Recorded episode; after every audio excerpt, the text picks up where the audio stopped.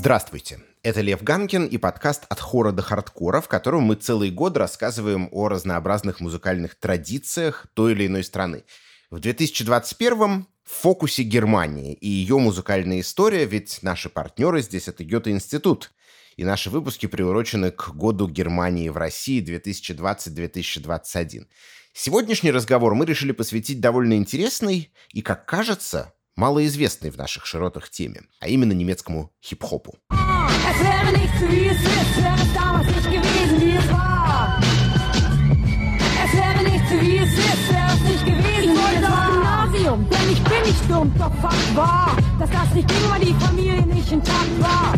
Und damals war das schlimm. Doch was lernst aus diesen Dingen, kann dir keine Schule beibringen. Der Block, in dem wir wohnten, war rot, die rote Siedlung und das war für viele Eltern meiner Freunde Grund. Ihre Kinder von uns fern zu halten da. Die Leute, die dort wohnen, halt als Assis galten. Ja, ich war grad auszugehen. Die Jeans eng zu nähen, um cool auszusehen. Ich passte nicht mehr in die Dorfblicke und hing viel lieber mit dem Punkstab an der Holzenbrücke. Hab mein Taschengeld im Hinterhof verspielt, 17 und 4 und war als 12, als ich das erste Bier probier. Und auch die beste Mutter merkt nicht, dass ihr Blut nach Alkohol stinkt. Wenn sie selber trinkt, Schrevenpark, alter Max mich rum und war dann irgendwann so voll, dass ich fast stopp. Doch warum soll ich mich schämen für das, was geschah? Ich wäre heute nicht wie ich bin, wäre es nicht gewesen, wie es war. Да, рэп читают и на немецком языке тоже, и делают это не только мужчины, но и женщины. Мне показалось уместным начать с трека «Коры Э», одной из настоящих легенд немецкого хип-хопа, медсестрой, которая открыла для себя этот музыкальный стиль еще во второй половине 80-х годов и с тех пор последовательно исполняла песни только на стихи собственного сочинения. Такова и композиция «Шлюсселькинд». Нужно сразу сказать, что хип-хоп — это ведь не только речитатив и биты, на которые он кладется, но и другие творческие проявления, танцевальные, брейкданс, художественные, граффити, технологические, скретчинг и диджеинг, то есть использование виниловых пластинок как музыкальных инструментов. А стало быть, хип-хоп даже в большей степени, чем некоторые другие музыкальные стили, завязан на среде, в которой он создается. Это и эхо общественной повестки, и манифестация субкультурной аутентичности, и многое-многое другое. Поэтому сегодня мы решили в первую очередь поговорить о том, как хип-хоп в последние 30 лет отражает разные социальные напряжения и противоречия, о каких проблемах он рассказывает. В студию я пригласил социального исследователя из Шанинки Марка Симона, а с немецкой стороны у нас на этот раз будет выступать Арно Райфайнер — критик, в прошлом главред журнала Specs, который сегодня еще будет упоминаться, а сегодня сотрудник Берлинского центра мировых культур и член консультационного совета Гёте-института.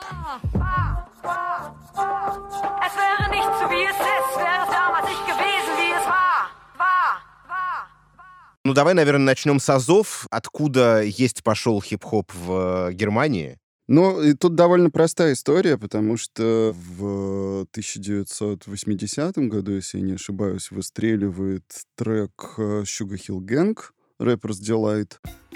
Он становится международным хитом, и, собственно говоря, у него там первые позиции в чартах. Это американский трек. Да, да, да, mm конечно. В этот период в Германии была довольно развита дискотечная культура, причем в ней э, наиболее активную роль играли молодые мужчины мигрантского происхождения. Вот, они отрывались под этот трек, но он у них не ассоциировался с чем-то отдельным от диска. Вот. А потом э, в Германии в широкий прокат выходят два фильма. Значит, сначала Wild Style, это режиссера Чарли Херна. И это вообще был первый, судя по всему, фильм о хип-хопе с художественным сюжетом о жизни графитчика. Но mm-hmm. там э, была показана вся нью-йоркская сцена передовая того времени. Там и Rocksteady Crew, брейкдансеры, и Zulu Nation, и Grandmaster Flash. Ну, то есть все вот топ-звезды. Весь old Да, да, весь old school. И второй фильм в 1984 году «Бит Стрит». Вот, это фильм о двух братьях и компании, которая сформировалась вокруг этих двух братьев. Короче говоря, вот у них такой хип-хоп-крю. Они там все направления хип-хопа представляют. И диджеи, и графитчики, и брейкдансеры, бибои и МС. Вот «Бит Стрит» интересно, что он обрел очень большую популярность не только в ФРГ, но и в ГДР. Да, я как раз хотел сказать, напомнить, в том числе нашим слушателям, что Германия же на тот момент это не единая страна, она разделена стеной, и в этом смысле интересно, одновременно и по одинаковым ли каналам хип-хоп распространялся, значит, на Западе и на Востоке, или по-разному? Ну, по-разному, конечно. Понятно, что в ФРГ это все было намного доступнее, и, собственно, американские радиостанции, и пластинки, и много чего еще. Но вот любопытно, что когда выходит этот фильм «Бит-стрит», в общем, общем, немецкая молодежь начинает самостоятельно пытаться осваивать все эти сложные техники. И поначалу это выглядело довольно похоже. То есть люди в э, домашних условиях, они начинают снимать движения, они пытаются брать в руки баллончики, не знаю, украшать поезда своими граффити. В общем, это такое вот было низовое молодежное движение. Значит, если мы говорим про ФРГ, про Западную Германию, то это были в основном такие города, как Дортмунд, Дортмунд, Гамбург, Хайдельберг, Киль, Кёльн, Франкфурт, ну и Западный Берлин, естественно. И тут есть одна довольно важная закономерность вот в этом списке. В основном все города, которые я перечислил, в них базировались американские войска. Mm. То есть это города, где располагались американские военные базы. И на этих базах служило довольно много чернокожих GI, то есть военнослужащих американских. В том числе некоторые из них были призваны из Нью-Йорка и застали вот в Бронксе всю эту движуху. Угу. И знали они не понаслышке. И что любопытно, вокруг э, американских военных баз формируется своя клубная сцена, если так можно сказать. Вообще иногда сами базы даже устраивали концерты. То есть есть история про то, что во Франкфурте местная команда франкфуртская брейкдансеров э, Universal Movements, она джемила, выступала вместе с Rocksteady Crew, которых туда специально привезли, чтобы развлекать американских военных. Потом в том же Франкфурте в 83 году открывается клуб «Фанкаделик» в честь известной группы фанковой Джорджа Клинтона. И это был первый клуб э, в Германии, где, ну, в основном играет только хип-хоп.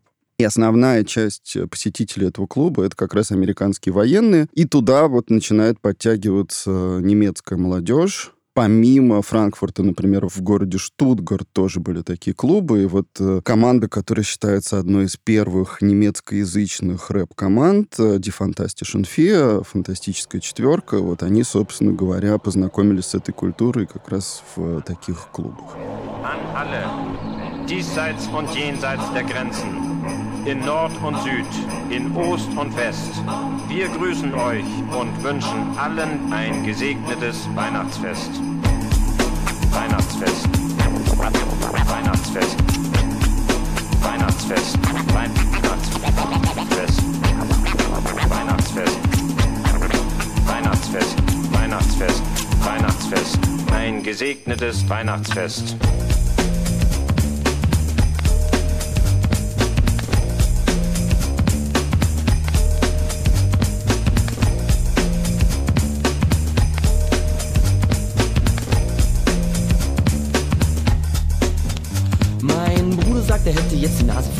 in der Schnee in diesem Jahr, da wären wir richtig toll. Bevor er geht, macht er sich noch rein frisch und der Rest meiner Familie sitzt am Gabentisch. Familie kann man das nicht nennen, Papst darf nicht mit Mutti pennen, denn vor einem halben Jahr lernte sie einen anderen kennen. Doch der Streit ist heute vergessen, Mutti lebt mit uns allein. Papst geht nach dem Essen und der andere kommt herein. Meine Mutti sagt, hallo lieber Nikolaus. Meine Schwester sagt, den kenne ich, das ist Onkel Klaus. Der Typ sagt ho ho und packt die Geschenke aus. Und ich frag mich, holt er heute auch seine Route raus? Und als ich ihn dann mit der Mutti auf ihr Zimmer gehen sehe, dann tut das weh. Die Wahrheit tut immer weh. Ich hasse diesen Typen und ich wünsche ihm die Pest. Ich wünsche mir eine stille Nacht und euch ein frohes Fest. Это все, в общем, выглядит как такое абсолютное приятие культурного империализма, то есть э, все в диком восторге от э, новой американской музыки, все пытаются подражать.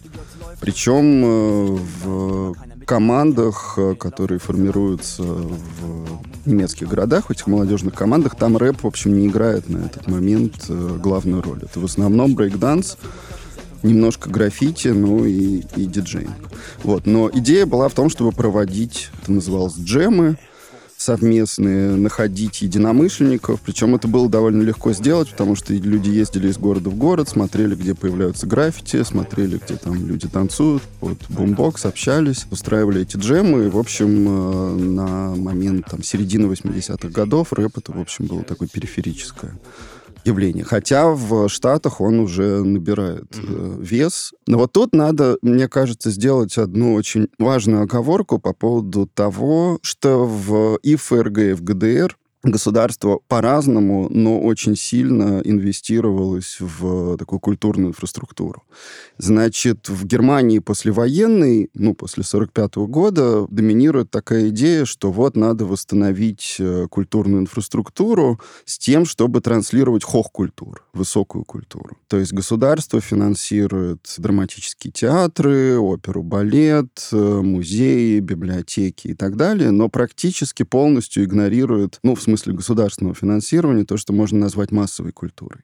С середины 60-х годов возникает движение в сторону демократизации культуры, и начинают звучать такие слоганы «Культур für alle», «Bildung für alle», то есть культура для всех, образование для всех.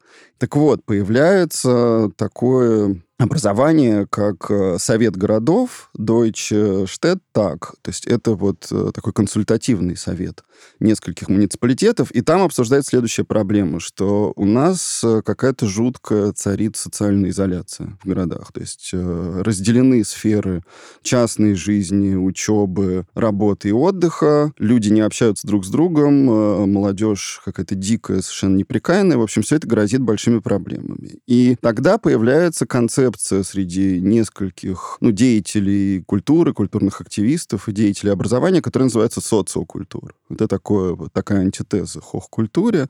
В чем идея социокультур? В том, что культура — это не вещь себе, и не, не сама цель, а это средство угу. для общения. Поэтому нужно создавать молодежные центры, при том, что они, должны, они не должны навязывать молодым людям повестку. То есть они должны работать как такие пространства для свободного общения, для игры, для импровизации.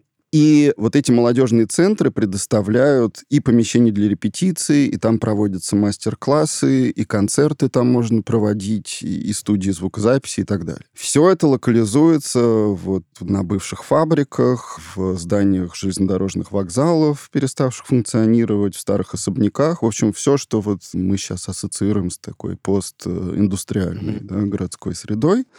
И в 80-е годы там как раз проводятся в том числе мастер-классы по диджеингу, по брейкдансу и так далее, и так далее. То есть нельзя сказать, что это в чистом виде такая уличная история, где люди предоставлены сами себе, как это было первоначально в том же Бронксе.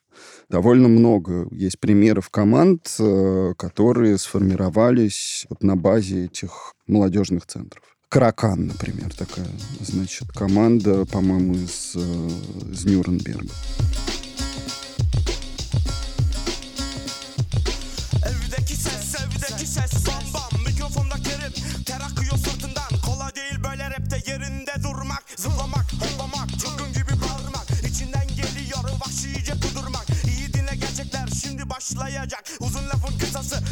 bam bam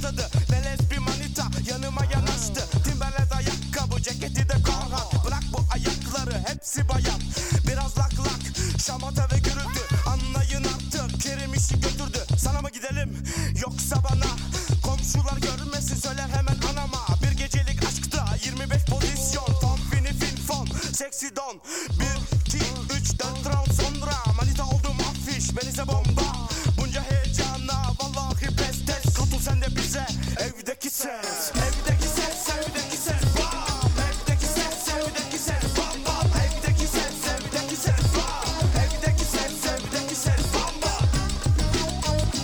ГДР, естественно, ситуация другая, просто потому, что там э, настороженно, как ты понимаешь, относились к э, тлетворному влиянию Запада.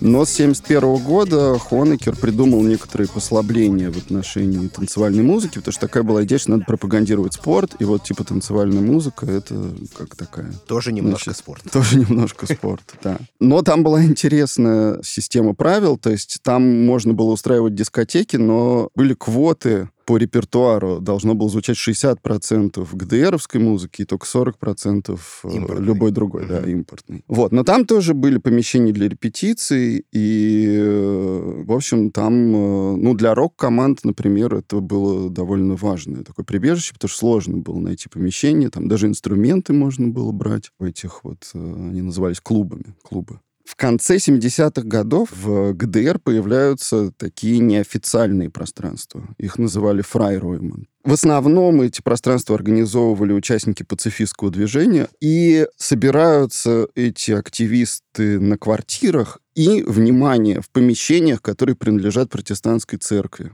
потому что вот государство ничего не могло сделать с автономией протестантской церкви. И первые хип-хоп-команды, в том числе, они начинают собираться вот в этих зданиях, которые принадлежат протестантской церкви. Ну, может быть, не в самих церквях, но в каких-то там ну, да. хозяйственных помещениях. Пристройках.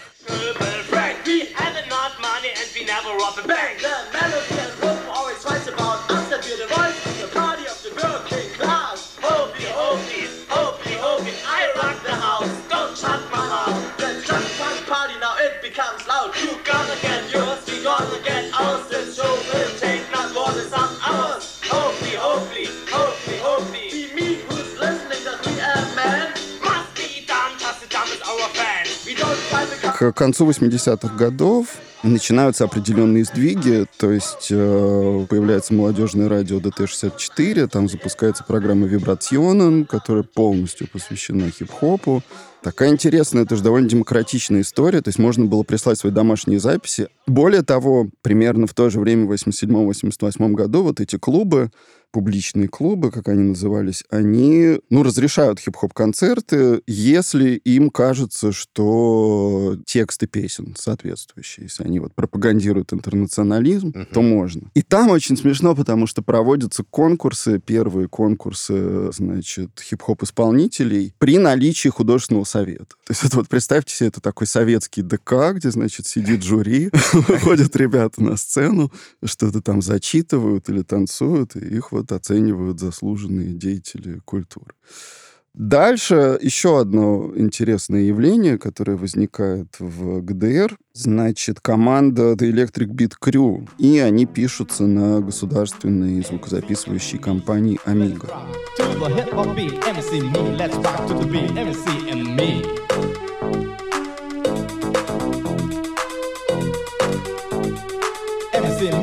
rock to the beat, to the funky beat.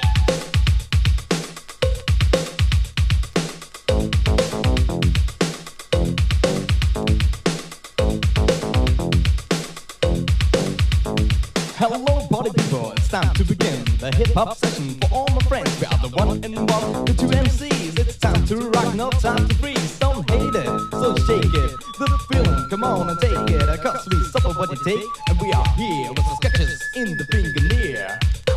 Amiga в ГДР была примерно тем же, чем фирма «Мелодия» в Советском Союзе, и практики музыкантов, чьи записи выпускал этот лейбл, напоминали советские, рассказывает Арно Райфайнер.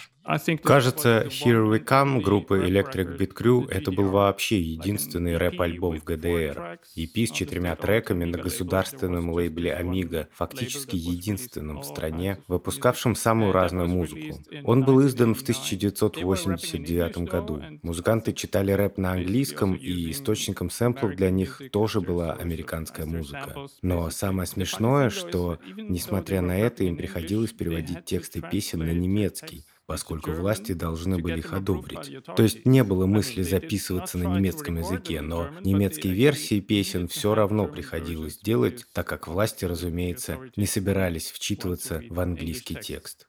Когда ты говорил о том, что, ну, идет такое подражание, преклонение перед американскими оригиналами, образцами на первом этапе в Германии, означает ли это, что они и читают на английском в основном? Да, да, абсолютно. То есть вот первый рэп на немецком языке появляется только в 90-м году на записях. В марте 90-го года журнал Spex э, выпускает статью, которая называется Crowds with Attitude, такой манифест о новой волне немецкого рэпа, немецком рэпе как о самодостаточном явлении, которое может уже существовать без оглядки на американскую сцену. Там в пример приводятся такие группы, как э, Exponential Enjoyment, LSD, вот такие команды. А в 91 году, уже после объединения Германии, собственно, выходит сборник Crowds with Attitude, который вышел на лейбле Bombastic. Так вот, там из 15 э, треков, которые были на нем представлены, только три на немецком языке.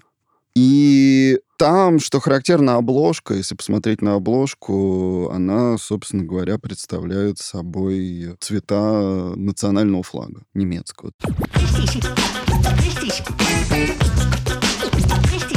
Richtig, ja. Richtig, ja. Richtig, ja.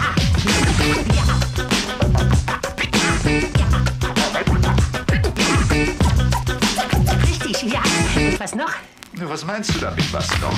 So Leute, jetzt hört mal zu. Hausmarke ist am Phone und lässt euch keine Ruhe, denn ich will tanzen, lachen. Marke will singen, Purzelbäume schlagen und auf einem Bein springen. Ich hab Talente, von denen keiner was weiß. So Jungs, ich red zu viel, denn langsam wird mir heiß. Boah, ich muss aufhören, denn ich bin schon ganz schlapp durch alten Burger, denn jetzt geht's ab. Richtig, richtig, richtig, ja.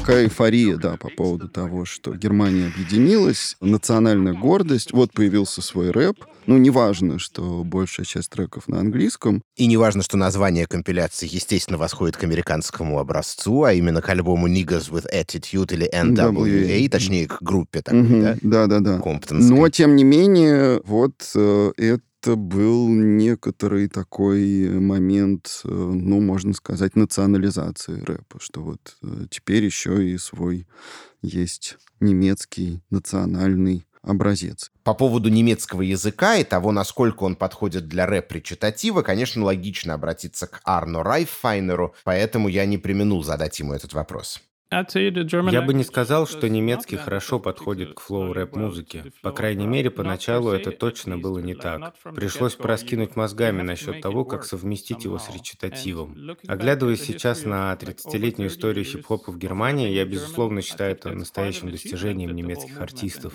Они смогли сделать так, что рэп органично зазвучал на немецком. Причем в ход шли самые разные методы. Кто-то придумывал новый тип рифм, кто-то смягчал произношение, другие музыканты музыканты, наоборот, использовали в творческих целях особую резкость немецкой фонетики. Еще обильно задействовался сленг, продумывалась новая грамматика, некоторые слова позволялось пропускать или, наоборот, повторять дважды. В итоге многие рэперы освоили такой, я бы сказал, мелодический тип полуречи, полупения. Ну и первая команда, которая, наверное, становится супер популярной после этого сборника, это Fantastic Fear, которых мы уже упомянули, и песня «Дида». Есть еще знаменитый клип на эту песню. Текст на немецком, ну, конечно, по содержанию тут трудно сказать, что что-то очень глубокомысленное, такое в стиле вечеринка у Децла дома. Ну, там про то, что пошел в кино, встретил девушку, она мне понравилась, типа, хочу с ней еще встретиться, что-то такое. Hallo Thomas. Hallo. Alles klar? klar? Es ist schon wieder Freitag, es ist wieder diese Bar und ich muss dir jetzt erzählen, was mir widerfahren ist. Jetzt sehe ich die Zukunft positiv, denn ich bin Optimist. Äh, Moment, was geht? Ich sag's dir ganz konkret. Aha. Am Wochenende habe ich mir den Kopf verdreht. Ich traf eine junge Frau, die hat mir ganz gut gefallen. Und am Samstag in der Diskothek ließ sich die Korken knallen. Stand dann so dabei und wir haben uns unterhalten. Und ich hab sie eingeladen, denn sie hat sich so verhalten. Wir haben viel Spaß gehabt, viel gelacht und was ausgemacht. Haben uns nochmal getroffen und den Nachmittag zusammen verbracht. Wir gingen mal ins Kino hatten noch ein Rendezvous. Und hast du sie ausgeführt? Ich gehört ja wohl dazu. Sie ist so elegant, sie hat doch allerhand. Du solltest sie wirklich mal treffen, denn ich finde sie sehr charmant. Hey, ist die da, die da am Eingang steht? Oder die da, die dir den Kopf verdreht? Ist die da, die mit dem dicken Pulli anmacht? Nein, es ist die Frau, die freitags nicht kann. Ist Вокруг э, этого сборника появляется медийный ажиотаж. Очень много прессы начинает писать, что родился новый жанр, по-разному его именуют, либо deutsche хип-хоп, либо neue deutsche Sprechgesang, то есть речитатив, новый немецкий речитатив, либо neue deutsche Reimkultur, Reimkultur, ну... Культура рифмы. Рифмы, да, поэзия. И при этом замалчивается тот факт, что, в общем, Die Fantastischen Vier не были первой командой, которая начала читать на немецком, а первой командой была группа Advanced Chemistry Хайдельберга, как раз вот города, где очень крупная американская военная база была. И там э, такой состав, там, э, собственно, человек с ганскими корнями, с итальянскими и с гаитянскими. Три МС, Тони Эл, итальянец, человек со сценическим псевдонимом «Лингвист», потому что он учился на лингвиста. Он, кстати, сейчас associate профессор лингвистики, я забыл в каком э, университете. Нормально так. Да, да, в общем, такая интеллигенция. Давай мы, наверное, поставим эту песню, которая называется «Fremd im eigenen Land», то есть иностранец в своей собственной стране. Ich habe einen grünen Pass mit einem goldenen Adler drauf. Dies bedingt, dass ich mir oft die Haare rauf. Jetzt mal ohne Spaß, Ärger hab ich zuhauf, obwohl ich langsam Auto fahre und niemals sauf. All das Gerede von europäischem Zusammenschluss. Fahr ich zur Grenze mit dem Zug oder einem Bus, frag ich mich, warum ich der Einzige bin, der sich ausweisen muss, Identität beweisen muss. Ist es so ungewöhnlich, wenn ein Afrodeutscher seine Sprache spricht? Und nicht so blass ist im Gesicht. Das Problem sind die Ideen im System. Ein echter Deutscher muss so richtig deutsch aussehen. Blaue Augen, blondes Haar, keine Gefahr. Gab's da nicht eine Zeit, wo schon mal so war? Gehst du mal später zurück in deine Heimat? Wohin? Nach Heidelberg, wo ich ein Heim hab? Nein, du weißt, was ich meine. Komm, lass es sein. Ich kenne diese Fragen seitdem ich klein bin in diesem Land vor zwei Jahrzehnten geboren. Doch frage ich mich manchmal, was habe ich hier verloren? Ignorantes Geschwätz, ohne End. Dumme Sprüche, die man bereits alle kennt. Ey, bist du Amerikaner oder kommst aus Afrika? Noch ein Kommentar über mein Haar, was ist daran so sonderbar? Ach, du bist Deutscher, komm, erzähl keinen Scheiß. Du willst den Beweis? Hier ist mein Ausweis. Gestatten Sie, mein Name ist Frederik Hahn. Ich wurde hier geboren, aber wahrscheinlich sieht man es mir nicht an. Ich bin kein Ausländer, Aussiedler, Tourist, Immigrant. Sondern deutscher Staatsbürger und komme zu... Они читают рэп про то, что они родились в Германии, у них немецкие паспорта, они показывают зеленый паспорт с орлом, но все их сверстники в клипе, есть клип на эту песню, вот его можно найти легко. Но все их сверстники постоянно задают вопросы, а ты вообще откуда? Ну, то есть, в смысле ты там из Гайдельберга? Ты как бы приехал ты откуда, да? Они, несмотря на то, что показывают паспорт, в общем, весь сюжет клипа повествует о том, что никто не хочет их признавать в качестве немцев. Advanced Chemistry начали читать на немецком языке еще в 89 году, но не записывались. А первая запись вот коллектива состоящего из э, людей с мигрантским происхождением. Это Fresh Family и песня Ахмед Гюндус. Такая история турка, который только-только приехал в Германию пару лет назад и вот испытывает всякие сложности с э, адаптацией к э, местной среде. Fresh Family, uh, была команда из Раттингена, предместья Дюссельдорфа. Ее участники происходили не только из Германии, но и из Марокко, из Македонии, а основным рэпером в песне Ахмед Гюндюс был Тахир Чевик, МС с турецкими uh, корнями. И сама песня в значительной степени именно про опыт иммигранта первого поколения в Германии. Первый куплет исполняется как бы от лица отца музыканта, поэтому тут намеренно используется очень затейливый зачаточный немецкий язык. А в следующем куплете, который уже про второе поколение иммигрантов, он переходит на нормальный немецкий. Mein Name ist Ahmed Gündüz, lass mich erzählen euch, du musst ruhig schon zuhören, ich kann nix, sehr viel Deutsch, ich komm von der Türkei, zwei Jahre hier und ich viel gefreut, doch Leben hier ist schwer, in Arbeitschef mir sagen, Kanake, hey, wie geht's, ich sag dann Esterlen, doch Arschloch nichts verstehen, mein Sohn geht in Schule, kann schreiben, yes, Lehrer ist ein Schwein, er gibt ihm immer sechs. Gestern, ich komm von Arbeit, ich sitze in der Bahn. Da kommt ein besoffen Mann und setzt sich nebenan. Der Mann sagt, öff, du Knoblauch stinken. Ich sage, ach egal, du stinke von Trinken. Nimm mich Spaß beiseite, hör gut zu, was ich meine. Lass uns jeden jeder sein, lass jedem doch das Seine. Ich kann das gut verstehen, wir haben andere Sitten. Ich weiß, du magst das nicht, ich möchte dich doch bitten, das alles zu verstehen, in den Spiegel mal zu sehen. Und wenn du siehst, du bist perfekt, dann werde ich es verstehen, wenn du sagst, Ausländer sind peinlich, Ausländer sind dreckig. Vorurteile hin und her, nur Deutsche sind sympathisch. Falsch, falsch, falsch, unser Land.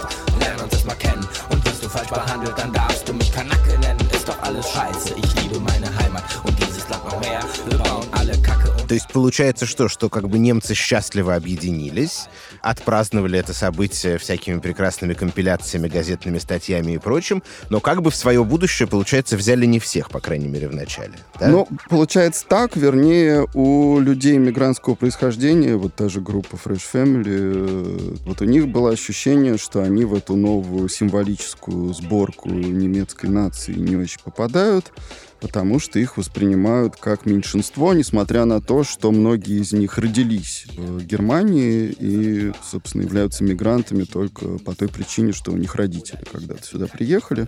Плюс к тому, в Германии в 92-93 годах как раз на волне вот, э, национальной эйфории, скажем так, растут э, довольно ощутимо ксенофобские настроения. Во многих городах происходят погромы. Самый известный эпизод в августе 92 года — это погромы в городе Росток в районе Лихтенхаген. Там, это, кстати, Восточная Германия бывшая, насколько я помню. Северная, да. Ну да, наверное, ГДР. Северная да. ГДР. Да. Там несколько сотен э, ультраправых экстремистов под э, аплодисменты тысяч зевак, они разгромили шелтер для беженцев. В основном там были, если я не ошибаюсь, цыгане из э, Румынии. И, в общем, все это выглядело довольно чудовищно. И надо сказать, что у людей с мигрантскими корнями тоже появляется ощущение, что какая-то часть общества совсем не хочет их э, принимать и видеть их э, в качестве равных. И, в общем, в каком-то смысле рэп становится для них таким средством артикуляции да, вот, своего протеста против э, ксенофобских настроений. Когда мы говорим про американский хип-хоп, например, мы прекрасно понимаем, да, что чернокожие люди, которые, ну, изначально его как бы придумали и стали развивать, понятно, откуда они там взялись, да, есть у страны там долгая история рабовладения, и и ясно абсолютно, чьи это потомки. А, например, в Германии откуда мигранты? Да? Там, например, довольно сильная, большая, распространенная турецкая диаспора. Наверное, не только она. Но, если честно, я понимаю, что я не в курсе, просто не знаю, откуда эти люди там появились. Поэтому расскажи об этом, пожалуйста. Значит, у Германии, как известно, колонизация была более поздней, чем у других э, европейских держав. Страна достаточно поздно объединилась в единое государство. С 1884 года идет активная колонизация Юго-Западной Африки, это нынешняя Намибия, Восточной Африки, нынешняя Танзания и Кения. Западной Африки, Того и Камерун, и плюс у Германии появляются колонии в Тихом океане. Это Самоа в Полинезии и часть Папуа-Новой Гвинеи и Соломоновы острова. Значит, в 1904-1907 годах происходит очень важное событие как раз на территории нынешней Намибии. Это восстание племен Геррера и Нама которое было вызвано очень таким сильным неприятием той политики, которую проводила германская колониальная администрация на этих территориях. И реакция на это восстание со стороны Германской империи, она была очень жесткая. То есть фактически они построили там систему, которая впоследствии ляжет в основу режима апартеида в ЮАР. Что они делают? Они вводят полный запрет на межрасовые браки, причем задним числом. То есть немцы, которые уже вступили в брак с африканками, оказываются поражены в правах, вплоть до того, что они не могут голосовать вот на этих территориях, они не могут покупать землю, они не могут получать субсидии от правительства и так далее, и так далее. Дальше. Детям из смешанных семей закрыт доступ в школы в этих колониях. Происходит впоследствии то, что Ханна Аренд в своей книжке «Стоки тоталитаризма», где она пытается объяснить, откуда вообще взялся нацизм, называет колониальным бумерангом. То есть все вот эти вот чудесные управленческие практики, они бумерангом прилетают, собственно, в саму Германию. И 1913 году, то есть за год до Первой мировой войны, принимается новый закон о гражданстве в Германии, который полностью устраняет все элементы того, что называется юс соли, право почвы. Вот то, как устроено гражданство во Франции. Если ты родился здесь, все, ты автоматически гражданин этой страны. Так вот, э, немецкий закон о гражданстве начинает интерпретировать нацию в терминах «юс sanguinis», то есть по праву крови. И, соответственно, возникает очень жесткая связка между этническим происхождением, слэш, на самом деле, расовым происхождением и вот представлением о гражданстве. В 20-е годы, после уже поражения Германии в Первой мировой войне, идет очень сильная пропаганда против африканских солдат, которые оккупировали Рейнланд. Рейнланд-Фальц сейчас. Значит, это Западная Германия, ну, граница с Бельгией, Люксембургом и Францией. Было довольно много этих солдат в составе французской армии.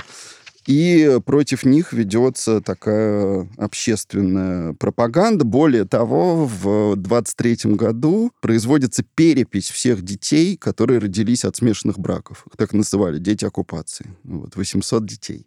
И, значит, начинают обсуждаться разные предложения, что с ними делать, как их инкорпорировать в состав нации. И были, в том числе, звучали предложения по поводу того, что надо их стерилизовать, потому что они, значит, испортят нам Генофонд. Э, генофонд, да. И самое интересное, что в 1937 году вот эти вот планы по стерилизации, они уже реализуются нацистами, причем по данным той самой переписи, которая делалась в Веймарскую эпоху.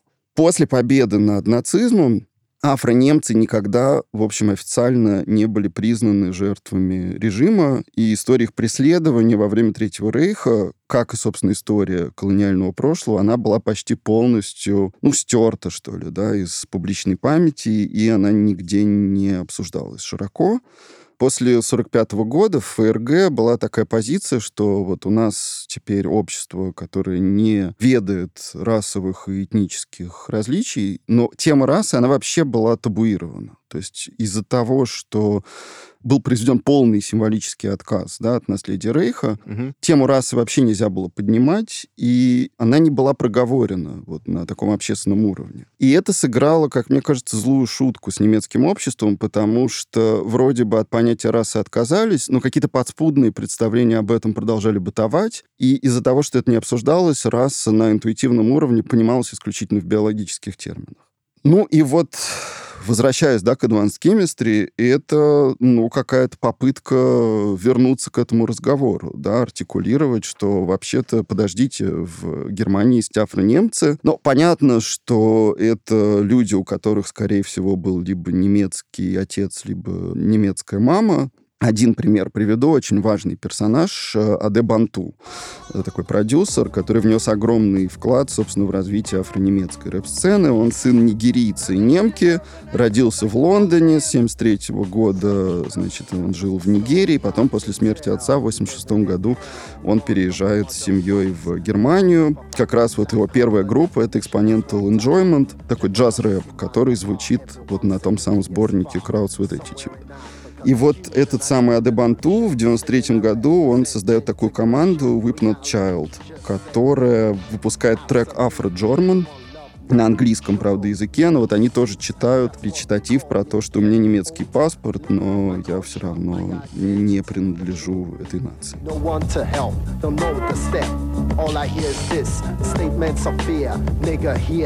nigga there. What language do you speak at home? Afro-German, two souls and one, you never belong to anyone. A school I hear about Africa, cannibal, hunger, brutality. Third world country, third class me. All us brainwashed, believing to be German, better than African. Every day the same question. Where are you from? Although my accent and my thinking is dictated by the norm. German ID, German passport is the only nationality I got. В общем, рэп оказался одним из первых таких публичных способов говорить об этом, поднимать эту проблему и, ну, в общем, затрагивать табуированную в Германии, по сути дела, табуированную тему расы.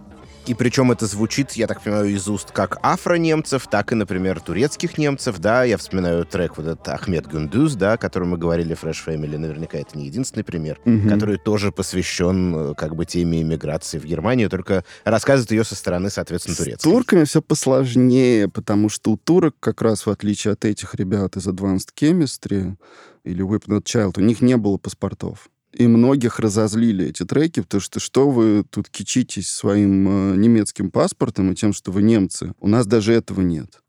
Кто такие гастарбайтеры, семьи гастарбайтеров в э, Германии? Дело в том, что ФРГ, да, после Второй мировой войны возникает такая идея, что своими силами восстановить страну из руин не получится. Поэтому правительство ФРГ начинает заключать двусторонние соглашения о найме рабочей силы, и в Турции начинают действовать немецкие рекрутинговые агентства. То есть людей э, нанимают на работу еще вот э, на территории Турции. И было представление о том, что эта миграция трудовая, она носит временный характер, что люди приедут, э, поработают, там, поработают и, уедут. и уедут обратно. Дальше проходит э, десятилетие, они не уезжают по разным причинам, потому что, ну, в общем, э, у них там складываются какие-то отношения, да, в Германии. Есть очевидная экономическая диспропорция, да, между немецким экономическим чудом в 60-е годы и, не знаю, там, Анатолией, да, сельской, из которой эти люди приезжают в крупные немецкие города. И возникает к 80-м довольно, ну, такая странная ситуация, потому что длительность пребывания мигрантов растет, у них уже появляются дети, а политическое руководство ФРГ, консервативное в основном его часть, да, и, ну, лидеры профсоюзов, они продолжают утверждать, что все эти люди здесь временно, и они уедут. Угу. И, ну, в общем, закон о гражданстве работает таким образом, что поскольку нет этого права почвы, дети мигрантов, они не могут автоматически натурализироваться, и они живут э, с видом на жизнь правительству. И, э, ну, к уже началу 90-х годов, да, конечно, эта ситуация, да, вот такой исключенности из состава немецкой нации, она вызывает у молодых людей, естественно, негодование. И первый раз, мне кажется, в музыке, в поп-музыке этот сюжет был затронут даже не в хип-хопе, а в роке. Это такой Джем Караджа, наталийский рокер. Чем у него тоже интересная история его происхождения. Он сын азербайджанца и армянки, при этом э, родившийся в Турции. В 1979 году он эмигрирует в Германию по причинам политического преследования и в 1984 году выпускает альбом «Диканакен». Там есть песня, она называется «Es Common Mention An». У нее такой рефрен э, «Es wurden Arbeiter gerufen, doch Es Common Mention. Это парафраз э, высказывания Макса Фриша, швейцарского писателя, о том, что мы звали рабочую силу, а к нам приехали люди. И вот на этом альбоме э, Караджа как раз артикулирует все эти проблемы, что есть огромная часть населения Германии, которая, ну, в общем, оказывается в абсолютно таком исключенном положении. И делает это на немецком да, языке. Да, и делает это на немецком языке, Подчеркну. но там интересные есть в той же вот песне с Common Mention там есть интересные музыканты, музыкальные всякие референсы к турецкой музыке. И там такой э, припев со словом «гастарбайтер», который, э, ну, в общем, так, звучит достаточно ориентально.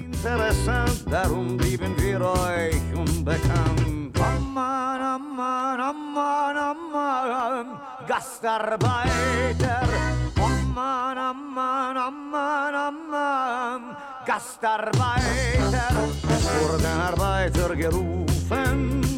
Термин «канака», да, что это за слово, э, который появляется в разговорном немецком в 60-е годы, это пиеративное обозначение мигрантов в основном. Пиеративное, то есть имеется в виду, ну, такое с негативным оттенком. Да, да, да. да. Угу. И это слово «канака», оно переозначивается турецкими активистами в середине 90-х годов. Появляется такое вот интеллектуальное движение. Канак Атакова, лидер Феридун Займаглу, писатель, э, поэт, э, интеллектуал, который выпустил в 95 году книжку «Канак Шпрак», «Канакский язык» он предлагает, э, ну, фактически поменять минус на плюс, да, сделать такой реклейминг, то есть э, как это было у афроамериканцев. Вот. Say it loud, I'm black and I'm proud. То есть э, вы как бы меня называете, да, вот этим словом, а я горжусь. И на этом фоне уже в том же 95-м году появляется такая мощная группировка турецких рэперов, которая называется «Картель», выпускает одноименный сборник, и вот там все песни про то, что Везен Канакан, Маканаки и We are the niggas of Germany. Это практически открытым текстом произносят. И вот эта самая турецкая сцена, ну, в общем, э, да, становится такой значимой альтернативой по отношению к белому, в кавычках, немецкоязычному рэп мейнстрим. Там как бы немецкий или прямо турецкий язык больше востребован, вот. оказывается? Это хороший вопрос Значит, там происходит э, то, что называется code switching, переключение с языка на язык, потому что большинство команд, которые входят в эту группировку, тоже имеют смешанный э, этнический состав. Туда входит такая группа Islamic Force из Берлина, Дакримы Поси из Киля, Каракан из Нюрнберга, которых я упоминал, которые вот в одном из этих молодежных центров сформировались, э, Мик Форс из Висбадена.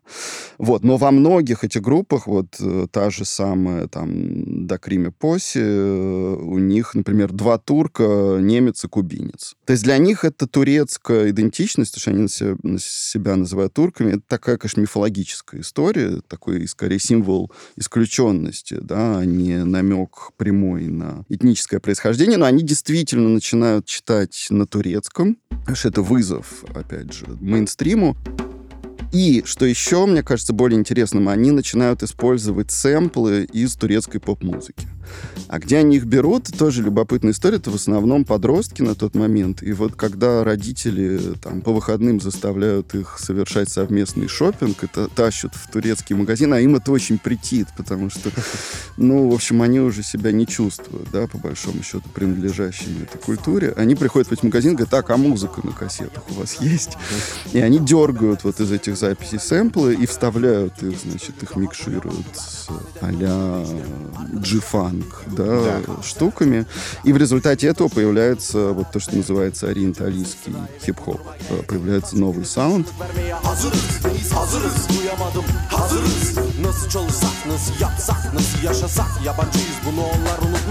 Nasıl çalışsak, nasıl yapsak, nasıl yaşasak Yabancıyız bunu onlar unutmayacak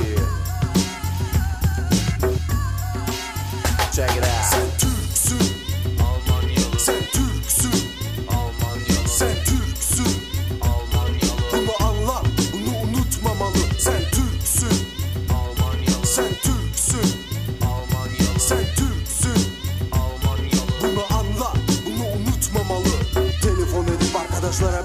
И это, это очень становится любопытным, потому что вдруг это получает большой очень спрос в медиа. То есть это действительно что-то необычное, что-то, что раньше никто не слышал.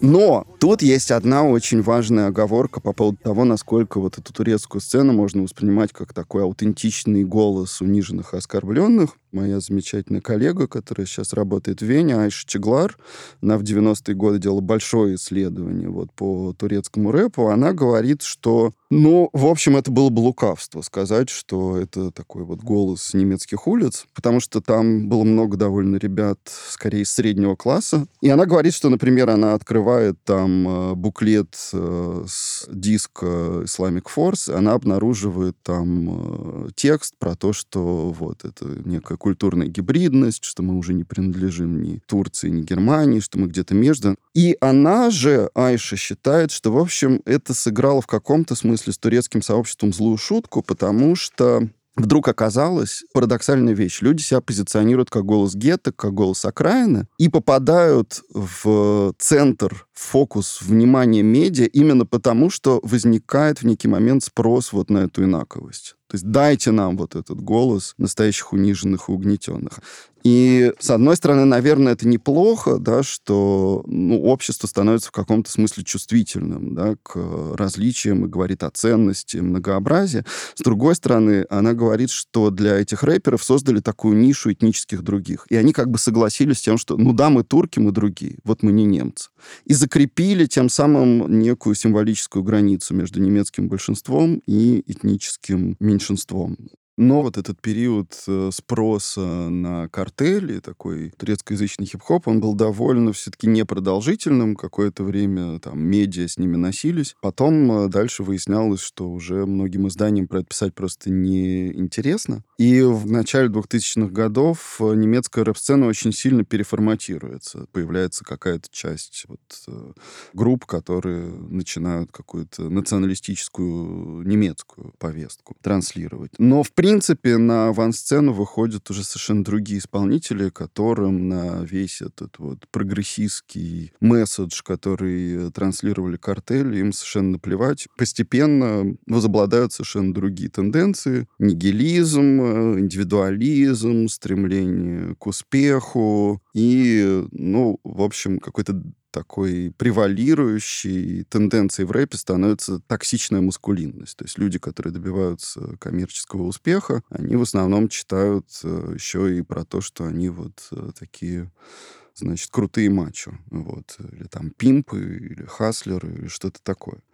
Значит, в октябре 98 года после того, как 16 лет в оппозиции находится коалиция социал-демократов и зеленых, она впервые приходит к власти, вот эта коалиция. В 99 году, значит, Бундестаг принимает новый закон о гражданстве, где как раз частично признается принцип юссоли. Ну и еще одно важное изменение, которое примерно в тот же период происходит, это новый закон об иммиграции. Он был принят в 2002 году. Сейчас не будем детали оговаривать, но там было одно очень важное символическое событие, события, связанные с этим законом, в нем частично признавалось, что Германия является страной иммигрантов. То есть, да, уже климат, атмосфера немножко меняется, и в Германии вырастает э, новая плеяда артистов, причем многие из них тоже имеют мигрантские корни. Такое появляется сейчас в Германии понятие постмигранты, то есть люди, которые уже все, у них уже есть немецкое гражданство, вот, но все равно так или иначе как-то их э, мигрантское происхождение сказывается на их э, социализации.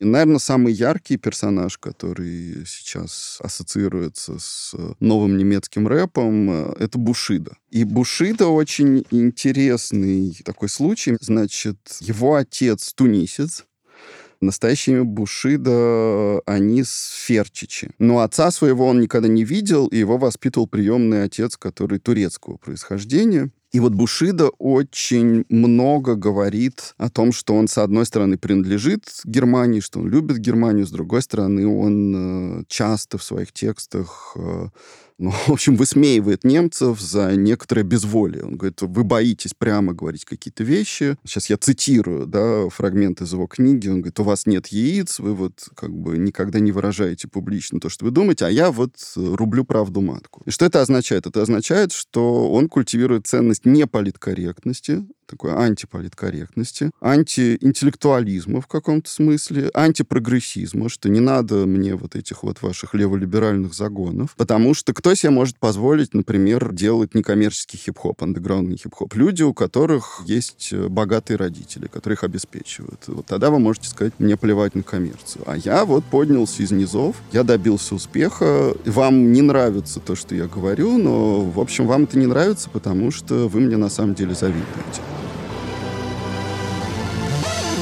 Ich mach den Sound für den Hof im Knast. Ich bin der Grund, warum du nie deine Millionen machst. Ich hab den Sound. Den Sound für die Dealer im Park. Denn ohne mich wird deutscher Rap schon wieder nicht hart. Schon wieder ein Tag, an dem ich eure Lieder nicht mag. Salutiert steht stramm, ich bin der Lieder wie A. Mir scheißegal, ob du ein krasser warst. Es tut mir leid, Jungs, ich hab keinen Platz im Arsch. Guck mir zu, wie ich jeden deiner Homies erschießt. Denn meine Stimme macht jetzt bei Nacht Terror im Kiez. Wir sind die New Kids on the Block. Mach die Augen auf, hol mir deine Mama her, du Bitch ohne Job. Ich bin Berliner, geh zu Blumentopf, du Obsthändler. Nimm deine neuen Tracks und schenk sie deinen Großeltern. Der man Beat knallt und ihr seid obdachlos. Ich bin ein erst guter Junge und ihr Opfer tot. Ich kam vom Bordstein und bin jetzt an der Skyline. Jedes meiner Wörter wird für euch Kids zum Highlight. Ihr wollt Freiheit, ihr kriegt ein Autogramm. Was guckst du meine Tätowierung und mein Auto an? Ihr habt so etwas im Leben nie gesehen. Ihr seid stockschwul und euch an fehlen die Ideen. Ich hab nur ein Team, ich hab nur ein Ziel. Keiner von euch wird mich... Ну, слушай, это такой нарратив, который мы, мне кажется, слышали, я не знаю, на альбомах Тупака в 92-м и 3 году в США. Да, Нет? совершенно верно. То есть они как-то отсылаются к гангстер-рэпу, причем появляется да. такое понятие штрассен, рэп, то есть уличный рэп. Там какой-то момент э, тоже формируется своя бэтл рэп сцена. Ну, короче говоря, такие брутальные ребята, которые развиваются в рамках, в целом, наверное, в рамках э, гангстер-рэпа, но просто mm-hmm. они в этом смысле довольно сильно э, контрастируют, да, вот со своими предшественниками, в том числе с точки зрения их классового происхождения. Потому что это вот выходцы прямо из рабочего класса. В основном в то время, как э, там Advanced Chemistry, да, вообще там вот, человек... Профессор сейчас, да, да, да, да, Ну и как бы картель там тоже. Многие их участники, они скорее из э, среднего класса. У Бушида есть книжка довольно интересная, называется «Auch wir sind Deutschland». Мы тоже Германия, которую он написал в соавторстве с э, Маркусом Штайгером. Он говорит, что да, в глазах э, большинства, в глазах мейнстрима я выгляжу как маргинал, потому что я говорю какие-то неполиткорректные вещи. Но, говорит Бушид, Шида, задумайтесь, вот на самом деле. А вы точно уверены, что вот э, вы примете своего сына после того, как он заявит вам, что он гей? А вы точно уверены, что вы там толерантны к разным э, меньшинствам? Он говорит, я это говорю напрямую, да, я не стесняюсь, а вы, в общем, боитесь, боитесь это открыто проговаривать. И вот мой коллега, тоже замечательный Море Цеги, этнограф, он пытался понять, насколько все эти образы, которые транслируются в клипах того же Бушида, насколько они, в принципе, корреспондируют с э, настроениями какой-то части немецкого общества. И он изучал, как э, нынешние молодежные центры работают со школьниками. Он говорит, что есть два совершенно разных контекста, в которых они себя реализуют делают, э, когда пишут рэп-треки. То есть, например, те же самые выходцы из мигрантской среды, они могут приходить в молодежные центры, где с ними работают э, педагоги, да, всякие социальные работники, и они там записывают тексты про то, что надо быть толерантным, надо быть прогрессивным, нужно быть против гомофобии, против сексизма и так далее. Как только они уходят за стены, значит, этого социального центра, они у себя в спальне там пишут гангстер-рэп-треки, где и мизогини, все по полной программе. И вот он говорит, что из этого правда? Да? Вот.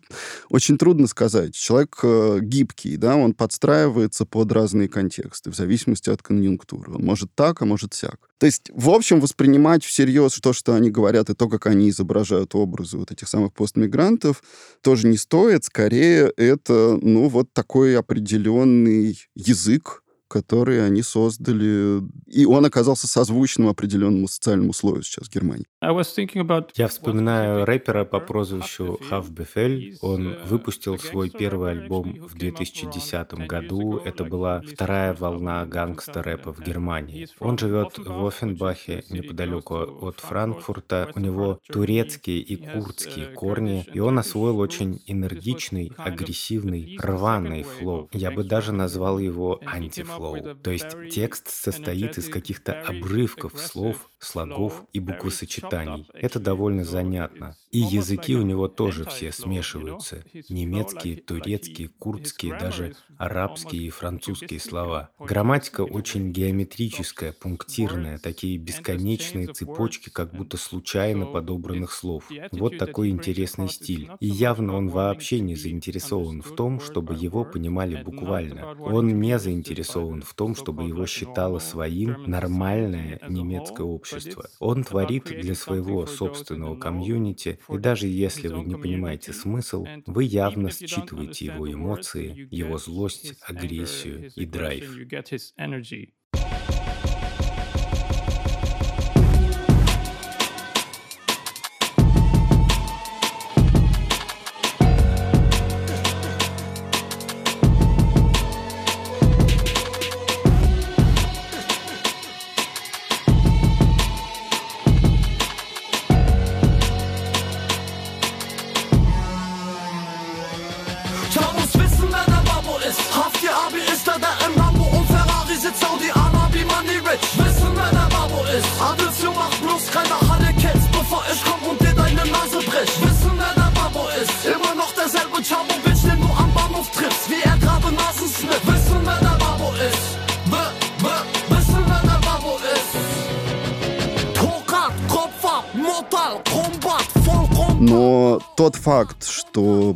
Новая постмигрантская рэп-сцена уловила да, какое-то какое настроение и дала язык для вот людей из неблагополучной среды, это, это совершенно точно. Но тут есть, конечно, известная проблема, особенно для исследователей, которые в феминистской оптике это описывают, потому что какая бы степень иронии да, не звучала в этих треках, все равно понятно, что мы имеем дело с очень такой токсичной э, маскулинностью. И э, вопрос состоит в том, есть ли какая-то альтернатива этому сейчас в Германии. Мне кажется, что один из э, ответов, он появился в 2001 году, когда возникла такая группировка Brothers Keepers. Вот, и они выпускают трек, э, который называется «Адриано Letzten Warnung» — «Последнее предупреждение».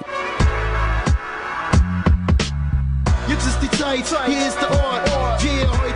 Nacht. Torch, Mann hat das Wort, denk ich an Deutschland. In der Nacht bin ich um meinen Schlaf gebracht. Mein Bruder Adriano wurde umgebracht. Hautfarbe schwarz, Blutrot, Schweigen ist Gold. Gedanken sind tiefblau, mein Bürger vor seinem Volk. Ein Wintermärchen aus Deutschland. Blauer Sand als Kind schon erkannt, ihr wenig fremd im eigenen Land. Operation Artikel 3, da habt ihr gelacht. Das ist mein Leben, das haben wir uns nicht ausgedacht. In all den Jahren, in denen wir Airplay verschwendet haben. Man könnte denken, wir Rapper hätten nichts zu sagen.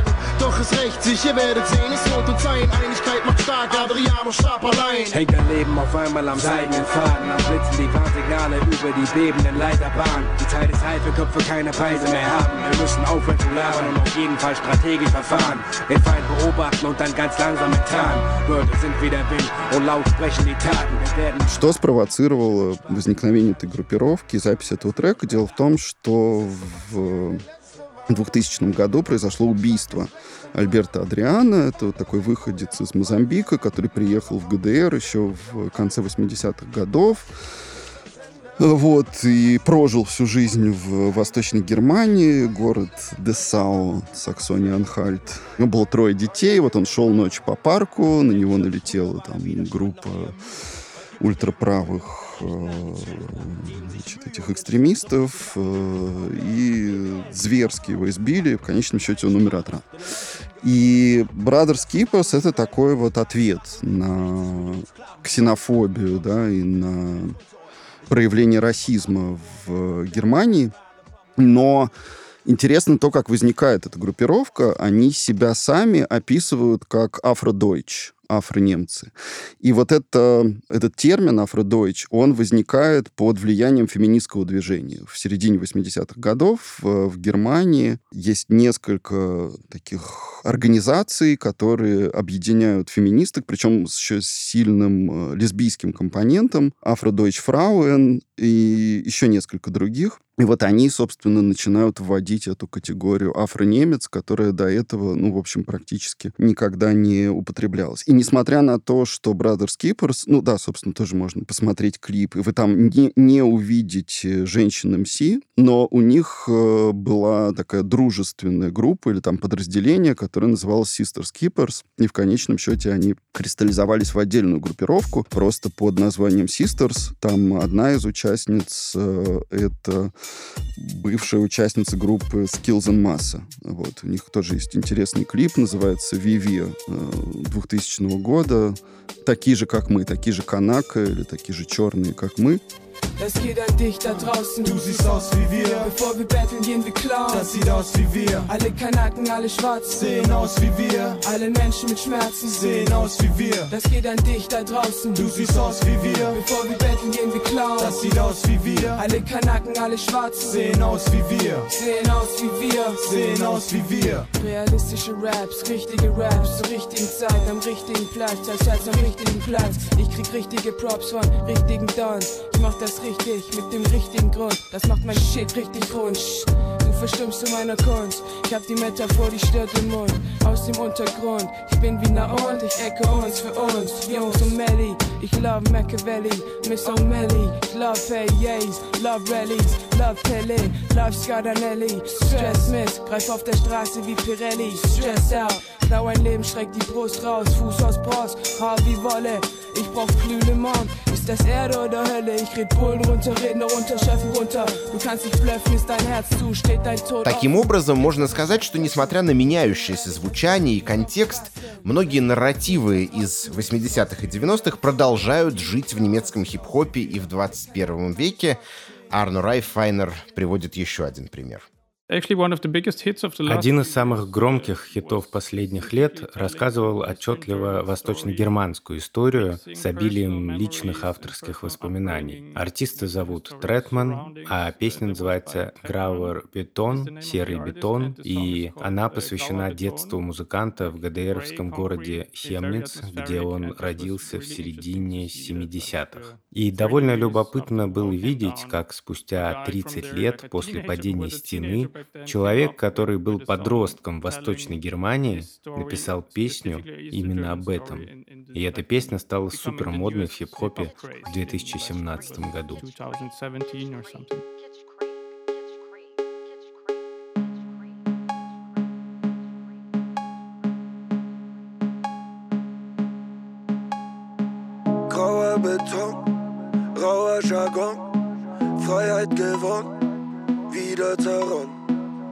Auf und davon nicht noch eine Saison. Auf und davon nicht noch eine Saison.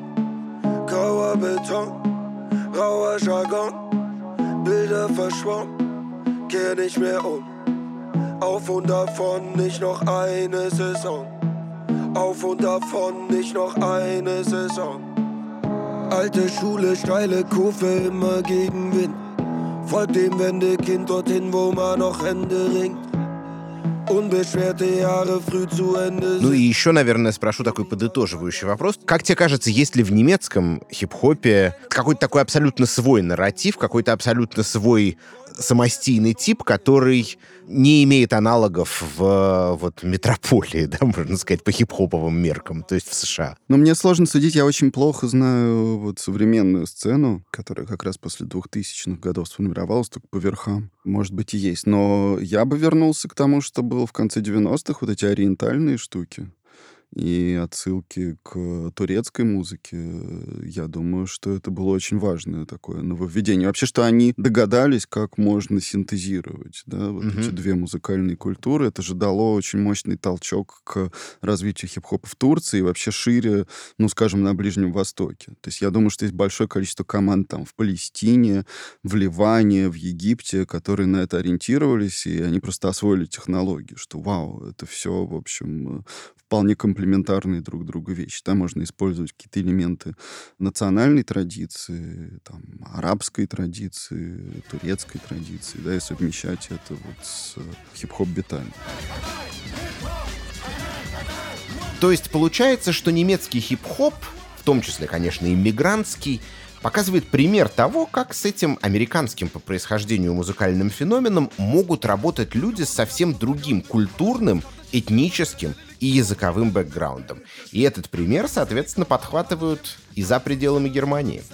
Думаю, на этом можно закончить этот разговор. Спасибо Марку Симону и Арну Райфайнеру за участие в нем, а редактору Ирине Калитеевской, звукорежиссеру Юлии Глуховой, фактчекеру Юлии Гизатулиной, расшифровщику Петру Ширинскому и студии Resonant Arts за помощь в создании подкаста. В его заставке использован фрагмент прелюдии и фуги номер 2 до минор из второго тома хорошо темперированного клавира Иоганна Себастьяна Баха в исполнении Святослава Рихтера.